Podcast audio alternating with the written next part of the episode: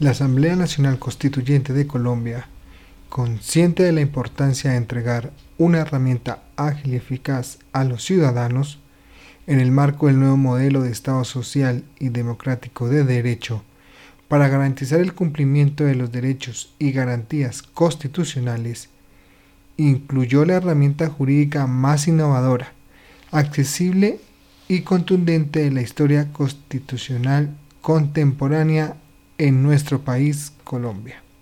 Varios de los constituyentes presentes coincidieron en la necesidad de instaurar una acción vigorosa de defensa efectiva de los derechos humanos, una herramienta jurídica con mayores alcances que el recurso de amparo. Ella es conocida hoy día como la acción de tutela.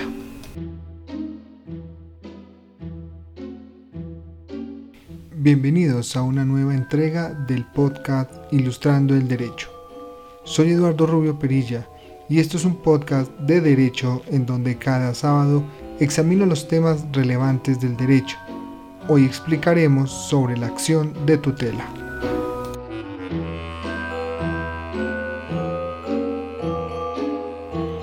Antes de hablar de la tutela, hablemos sobre la acción. ¿Qué es la acción? La acción es el derecho subjetivo que tiene cada persona para recurrir ante la autoridad competente con la finalidad que nos defienda, protege o no restablezca un derecho que ha sido violentado. Ahora bien, en el evento de ser de la otra parte o contraparte, esto se llama contradicción, que es la misma acción, pero es ejercido para el caso de un proceso, el demandar. Vale aclarar que el derecho de acción es uno solo, pero se torna en diversas denominaciones y la de hoy será la acción de tutela. Entonces, una vez realizado esta pequeña explicación, hablaremos ahora de la acción de tutela. La acción de tutela tiene como objeto que todas las personas reclamen ante los jueces la protección inmediata de sus derechos constitucionales fundamentales, cuando quiera que éstos resulten vulnerados por la acción o la omisión de cualquier autoridad pública o de los particulares. Ahora bien, ¿qué protege la acción de tutela? Protege los derechos constitucionales fundamentales. ¿Y cuáles son estos derechos? Pues son los derechos denominados como de primera generación, los cuales están consagrados desde el artículo 11 al artículo 44 de nuestra Constitución Política de Colombia. Como un pequeño recorderis, tenemos los derechos a la igualdad, a la integridad, la libertad en sus expresiones, libertad de conciencia y creencias, derecho a la enseñanza, a la libre expresión y de información, derecho a la seguridad social, a la vivienda, al agua, a un debido proceso, al desarrollo de la personalidad, al derecho a la petición, a la salud, a la paz, a la intimidad, a la honra, el derecho a la vida, aunque debería ser el derecho a conservar mi vida. Está el derecho al trabajo, los derechos de los niños y así entre tantos derechos que consagran nuestra constitución política. La acción de tutela podrá ejercerse en todo tiempo, salvo la dirigida contra sentencias o providencias judiciales que pongan fin a un proceso, por lo cual caducará los dos meses de ejecutoriada la providencia correspondiente. Para resolver la acción de tutela, el juez de primera instancia cuenta con un término de 10 días para sacar una sentencia. Si a la sentencia le surte el recurso de apelación, el juez que conoce de esa impugnación cuenta con 20 días para expedir otra sentencia. Otro tiempo que se tiene en la acción de tutela es el de la impugnación del fallo el cual se debe presentar dentro de los tres días siguientes a la notificación de ese fallo. ¿Y quién puede impugnar el fallo? Lo puede hacer el solicitante, la autoridad pública o el representante del órgano correspondiente. Nota. Vale aclarar que en la acción de tutela, quien presenta la acción se llama accionante y quien recae la tutela se llama accionado. Nota 2. Los fallos que no sean impugnados o que fueren impugnados serían enviados o serán enviados al día siguiente a la Corte Constitucional para su revisión. Una vez resuelta la acción de tutela, ya sea en la primera o segunda instancia, se concede un término de 48 horas para que la entidad accionada cumpla con lo ordenado en esa sentencia. Si, vencido este, y la entidad no cumple, se procede a iniciar un incidente de desacato. ¿Y qué es un incidente de desacato? El incidente de desacato es un mecanismo de creación legal que procede a petición de la parte interesada, es decir, quien ganó la acción de tutela, solicitarle al juez que conoció de la tutela que ejerza su ejercicio a sus potestades disciplinarias, que sancione con arresto y multa a quienes desatienda o no cumpla con las órdenes judiciales de tutela mediante las cuales se protegen derechos fundamentales. ¿Ante quién se presenta la acción de tutela? La acción de tutela puede ser presentada ante cualquier juez de la República de Colombia, es decir, ante un juez penal, civil, administrativo o laboral. Vale anotar que dentro de cada rama del derecho se tienen las oficinas de reparto, por medio de la cual se realiza la, presentación de la acción de tutela.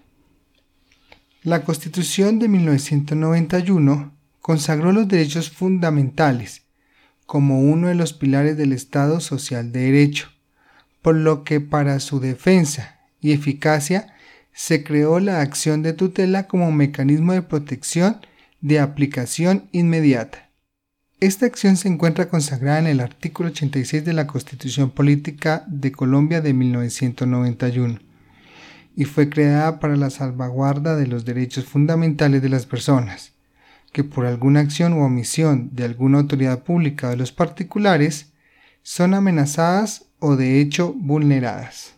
El decreto 2591 de 1991 ha establecido que la acción de tutela es un mecanismo preferente, sumario y residual para la protección inmediata de los derechos constitucionales fundamentales cuando hayan sido amenazados o vulnerados por la acción o la omisión concreta, no presunta o eventual de las autoridades públicas o de los particulares. En este último caso, en los eventos expresamente señalados la Constitución y la ley. Ya para finalizar realizaré un pequeño esquema temático de la acción de tutela donde se denoten los aspectos más relevantes y posterior a esto y previo al cierre formularé de daré en forma casuística un caso práctico para entender los pasos de la acción de tutela. Aspectos relevantes de la acción de tutela. ¿Quiénes son los titulares? Podrá ser ejercida en todo momento y lugar por toda persona que se encuentre vulnerado o amenazado uno de sus derechos fundamentales y podrá actuar por sí misma o a través de un representante. Se puede agenciar derechos ajenos cuando el titular de los mismos no esté en condiciones de promover su propia defensa. Cuando tal circunstancia ocurra, deberá manifestarse en la solicitud de la tutela. También podrá ejercer el defensor del pueblo y los personeros municipales. Ahora bien, vamos a ver su procedencia. La acción de tutela procede contra toda acción u omisión de las autoridades públicas que hayan violado, violente o amenacen o se encuentre en cualquier momento latente la violación de los derechos constitucionales fundamentales. También procede contra acciones u omisiones de los particulares cuando presten un servicio público. La actividad del particular compromete o afecta de manera grave un interés colectivo. También procede la tutela aún en los estados de excepción. Estos son estados de guerra, estados de conmoción interior y estados de declaratoria de emergencia económica. También la acción de tutela tiene cabida cuando se trate de defender los derechos fundamentales de las personas con discapacidad, contra que no procede la acción de tutela. La improcedencia de la acción de tutela es cuando existen otros recursos o medios de defensa judiciales, salvo que aquella se utilice como un mecanismo transitorio para evitar un perjuicio irremediable. También cuando para proteger el derecho se pueda invocar el recurso del habeas corpus, en esta tampoco procede la acción de tutela. Cuando se pretenda proteger derechos colectivos, tales como la paz y los demás mencionados en el artículo 88 de la Constitución Política, no procede la acción de tutela. Ahora, ¿contra quién se dirige la acción de tutela? La acción de, tutela se dirige contra la autoridad pública o el representante del órgano que presuntamente violó o amenazó el derecho fundamental. Si uno u otros hubiesen actuado en cumplimiento de órdenes o instrucciones impartidas por un superior o con su autorización o aprobación, la acción de tutela se entenderá dirigida contra los dos, sin perjuicio de lo que caiga o de lo que se resuelva dentro del fallo. También se puede dirigir la acción de tutela contra las autoridades públicas. Las acciones se tendrán por ejercidas contra las actuaciones de los superiores. Caducidad según el cual la tutela ha de interponerse en cualquier tiempo y término y proporcionará a partir del hecho o se partirá a partir del hecho que originó la vulneración de estos derechos. Una vez hecho este resumen de los aspectos fundamentales de la acción de tutela, vayamos a la acción, a la práctica. Hablemos de un caso que se le está violando el acceso a la salud a una persona. El Señor tiene el mecanismo de la acción de tutela. Elabora un escrito manifestando los hechos, las pretensiones y las pruebas que pretende hacer valer dentro del proceso. Se presenta ante un juez, cualquier sea el juez que desee que le dirima sus conflictos o que en este caso le dirima la violación de su derecho. Una vez presentado ante el juez, el juez puede admitir la solicitud de tutela, solicitar la corrección de esa solicitud de tutela o en últimas la puede rechazar. Esta se procede a notificar a las entidades que se encuentran eh, vinculadas o que se consideran están violando estos derechos fundamentales. Después de este tiempo, que son exactamente dos días que le dan a la entidad para que conteste, ella ejerce el derecho a su defensa y por lo tanto contesta excepcionando ante la acción de tutela. Una vez realizada estos pasos, el juez saca una sentencia qué tiempo se tiene entre la presentación y el fallo de la tutela, recordemos, son 10 días.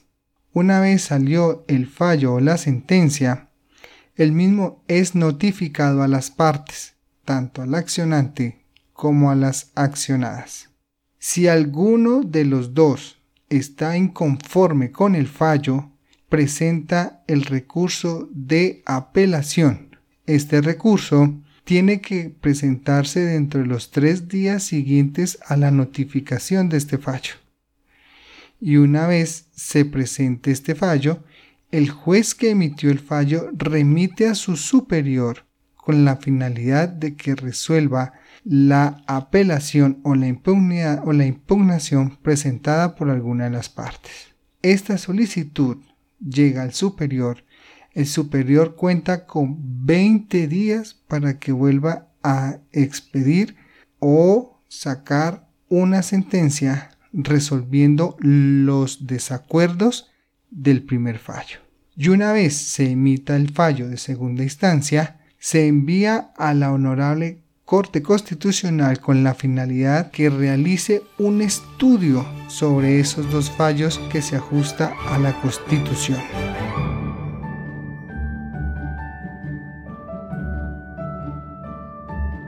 Gracias de nuevo por escuchar y sintonizar Ilustrando el Derecho. Volveré el próximo sábado con otro episodio, el cual lleva por título Hablemos de la acción popular y de la acción de grupo. Pueden invitar a sus conocidos, familiares, amigos, al vecino, a quien desee invitar y compartan que el conocimiento es universal y para todos. Pueden encontrar todos los episodios de Ilustrando el Derecho en Spotify, Anchor FM y Google Podcast. Me pueden dejar sus comentarios o el tema que desee escuchar en el correo electrónico ilustrandoelderecho.gmail.com. Recuerde que todo problema jurídico tiene una solución legal. Mi nombre es Eduardo Rubio Perilla y esto es Ilustrando el Derecho. Hasta la próxima.